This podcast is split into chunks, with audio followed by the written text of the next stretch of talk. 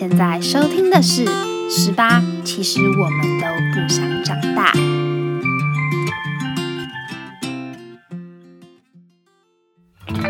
各位听众朋友们，大家好，欢迎收听今天的《Blue Blue Go Away》。暑假已经过了大概一个礼拜了吧？如果对一般的学生来说，但如果对毕业生来说的话，已经其实大概过了一个月。这次暑假其实很特别，因为疫情的关系，在台湾是趋缓的状态，所以全台湾的游乐园在十九岁以下都会是免费的。那相信大家想要趁这次的机会把游乐园玩完嘛？我相信身边的很多朋友都是这样子的，不管是在 Instagram 上都可以看得到，说他们在现实动态上抛出的。啊，三六九乐园啊，就像剑湖山六福村、九族文化村，或是去一大游乐世界。那不知道听众朋友们有没有人有去游乐园的呢？那今天的主题呢，就跟游乐园有关。相信大家不管是小时候的户外教学，又或者是呃毕业旅行，都会有游乐园的经验。那不知道你们自己个人对于游乐园是什么看法？那今天我就是要来分享一下我对于游乐园的记忆喽。我第一次进到游乐园，没有意外的话，应该是小时候家里一起出游的时候。那时候我们是去剑湖山，跟全家人一起。但其实我们家的人都超级胆小，就是。什么都不敢玩，没有人拖我上去，我是打死不玩的，不会不会拿自己的命去开玩笑的那一种。于是妈妈爸爸带我跟弟弟去的时候，我们都是玩那种很平静、很平缓的，什么云霄飞车啊、旋转木马等等的，因为我们身高也不够嘛，不可能去玩什么很刺激的游乐设施。那是我们第一次，那一次我觉得最好玩、最有趣的事，就是我爸。我爸就是一个极度慵懒的人。那个时候我们是住在饭店的，然后他晚上的时候，那时候我还印象很深刻，是剑湖山好像有什么新乐园，就是晚上可以出去，还是可以在乐园里面逛跟玩，因为还是有开放一些夜间的游乐设施。那时候还有那种。小电影院就是三 D 电影院，然后你坐进去还是四 D，我忘记了。就是它有一个游乐设施在剑湖山里面，然后你进去，然后它是那种椅子会动的，那个现在好像已经没有了。就是我小时候的记忆有这一项游乐设施，然后是在夜间开放的。那时候我跟我弟，因为那个也没多刺激嘛，你就是坐在椅子上，然后他也不会让你觉得你自己生命受到威胁，所以我跟我弟就吵着说要去玩，然后我妈就带我们去玩，然后我妈也不觉得那个不会让她生命受到威胁，所以我们三个就去外面玩，然后我爸就在饭店里睡觉。结果我们因为饭店不是要插房卡嘛，然后呢？嗯，我们就什么都没带，没带钥匙，没带房卡，我们就出去，然后想说我爸会开门，结果回来的时候呢，那位先生就睡着了，于是我们就整整在外面被锁了一个小时，但是实在是快受不了，所以我们就去找饭店的人员帮我们开我们的房间，所以呢，整趟过程饭店这一部分是非常荒谬的，还有一次是。假日的时候，然后妈妈难得有空，问我们说要去哪，我们就说啊要去六福村。那是我第一次去六福村，目前也是只有一次去过六福村，所以那时候其实对六福村的印象非常不弱。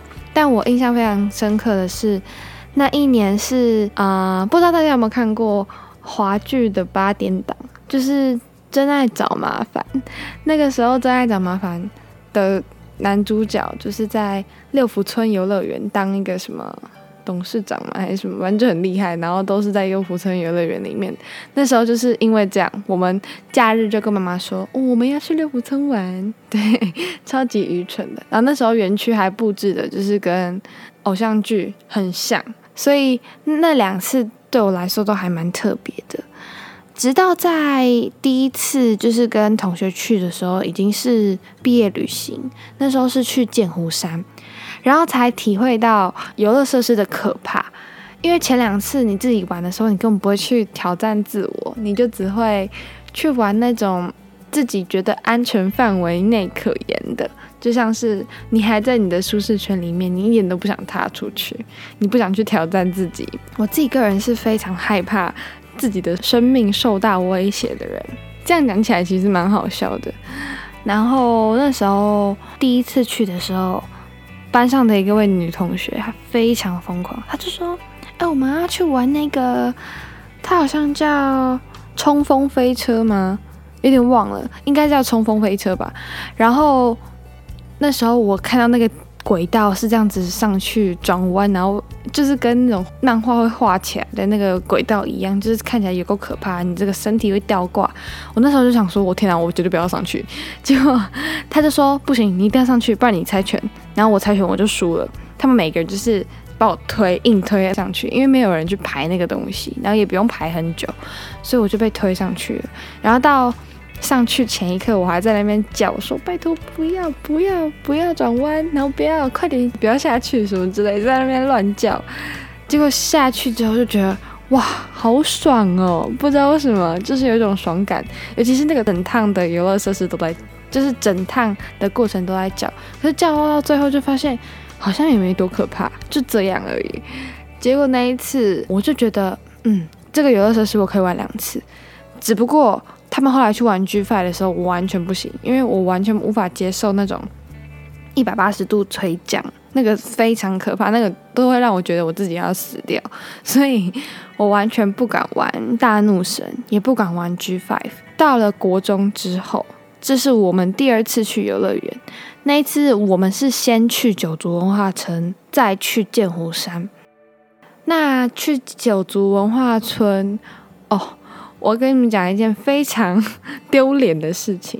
我们是五个女生一起玩，那时候我们是第一个还第二个游乐设施去玩海盗船。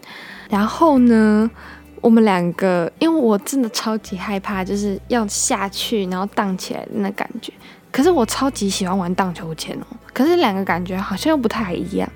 那时候玩海盗船超级紧张，九族的海盗船真的荡得好高哦，然后我们就在上面哭，然后下来的时候是那种眼泪要被逼出来的那种，脸湿掉，就是眼泪完全被那个害怕给逼出来了，所以整趟游乐设施是那一种哦。天哪，我真的不想再玩下一样了，有够不舒服的。所以大家去玩什么玛雅探险的时候，我完全不敢玩，那看起来就超级可怕。尤其是像那个呃 UFO，那个更可怕，我没办法接受垂直上下升，而且它升的好高哦。所以我不知道有没有听众朋友是非常喜欢玩那一种垂直上下的。我真的是到接下来我们去剑湖山又再去一次，那一次我就。突破自己去玩了大怒神，那个叫我也不知道那叫什么，一柱擎天嘛，好像一柱擎天。那一次是我第一次从小活到这么大，国中国三的时候，第一次玩那个像大怒神的东西，也是第一次去玩 G Five，一次把那种垂降的全部玩完，真的是快吓死我了。然后。我真的是被逼上去，就他们就觉得说，啊，你就要挑战自己啊，要要全部都玩过，不然你来这里要干嘛？搞不好这是你最后一次来了。所以每个人都这样讲的时候，你就觉得好像也有道理。你如果不去挑战，那你不就一辈子都没有玩过？所以我想说，嗯，不管了，就硬上吧。反正也不是只有你一个人觉得可怕，可能你隔壁的也觉得很可怕。虽然你在上面叫很丢脸、很惨，但是。没关系嘛，就是一种体验，所以我就上去玩了。但是哦，我那时候玩 G Five 的时候，我真的是快哭出来。然后我们班的人就说：“没事的，不要紧，你一定可以的。”然后他们就在那边旁边加油，然后说什么风凉话，我就很受不了，想说：“拜托，你们到底不知道这个很可怕？”他们说：“不会可怕，这很好玩。”我就直接一个问号，想说这到底哪里好玩？但是真的玩完之后，真的有一种快感。懂那种为什么他们觉得好玩的感觉。那上个礼拜呢？哇，终于讲到上一次了。上个礼拜我去力宝乐园，然后这是我人生第一次去力宝乐园，因为以前也没有什么机会去。那力宝乐园最有名的是断轨，好像叫做抢救地心。我觉得我看到那个轨道是先悬，有点半悬空，然后往下坠。我看到真的是身体有够不舒服诶。那时候我看到一个新闻，是前几天才故障，然后有一点害怕，但是好像又觉得说，其实故障这件事情你也没有办法预料。那你如果不玩，不就也是一辈子玩不到？然后你不去挑战，也有可能一辈子玩不到。所以我就想说，我好像也只会来力宝乐园这一次。那要不要挑战呢？就其实身体上很不舒服，还是觉得我要去挑战一下。可是就还是超级害怕。然后我在前一刻，就是要上车的前一刻，我还跟我学姐说，因为我是跟我学姐一起出去玩，我要跟她说：“天哪，好可怕！”然后眼泪直接被一样是被可怕逼出来的。我觉得很多都是自己的心理吓自己。我一坐上去，我眼睛就闭起来，我非常的害怕那一种，就是垂直的感觉，所以我一直闭到轨道要垂直的状态，我都眼睛是闭着的，就是超级俗辣。那下去的时候就觉得，哇！好像其实也没有很可怕，在那之后对其他游乐设施真的是全部都不害怕，什么都不害怕。我觉得这是我觉得最爽的，就是我以为我看到其他游乐设施会很害怕，但是其实到最后我好像就是有点克服那种玩游乐设施的感觉，所以我还蛮谢谢这个游乐设施的，因为这个游乐设施真的是我长那么大。然后还逼哭我的东西，所以我觉得太有趣，这个游乐设施真的是太好玩了。那不知道各位听众朋友，你们是属于哪一种的呢？你们是属于大胆敢玩，然后敢去挑战的，还是你们是属于被动型的，需要有人推你一把，需要跟人家赌注，需要被猜拳这种类型？就像我一样，但你还是会愿意去尝试的人，又或者你是什么都不敢玩，你真的去觉得游乐园就是去玩命的地方？但我觉得游乐园这个地方真的是因人而异啦，就是有兴趣的人他会玩得非常有兴致，那没兴趣的人他会玩得非常没有起劲。那其实这个暑假，我觉得游乐园遇到最大的一个难题就是排队喽。上个礼拜我其实排了，从五点以前我们只玩到了两个还三个设施，那第一个还是那种什么旋转咖啡杯，就是很烂的。其实我觉得这次的挑战最大的就是看你哪一天会碰到人比较少，那一天就会玩的比较多，又或者是说你们玩玩的晚一点，会玩到比较多，不会觉得啊我什么都没玩到就回家了这样子。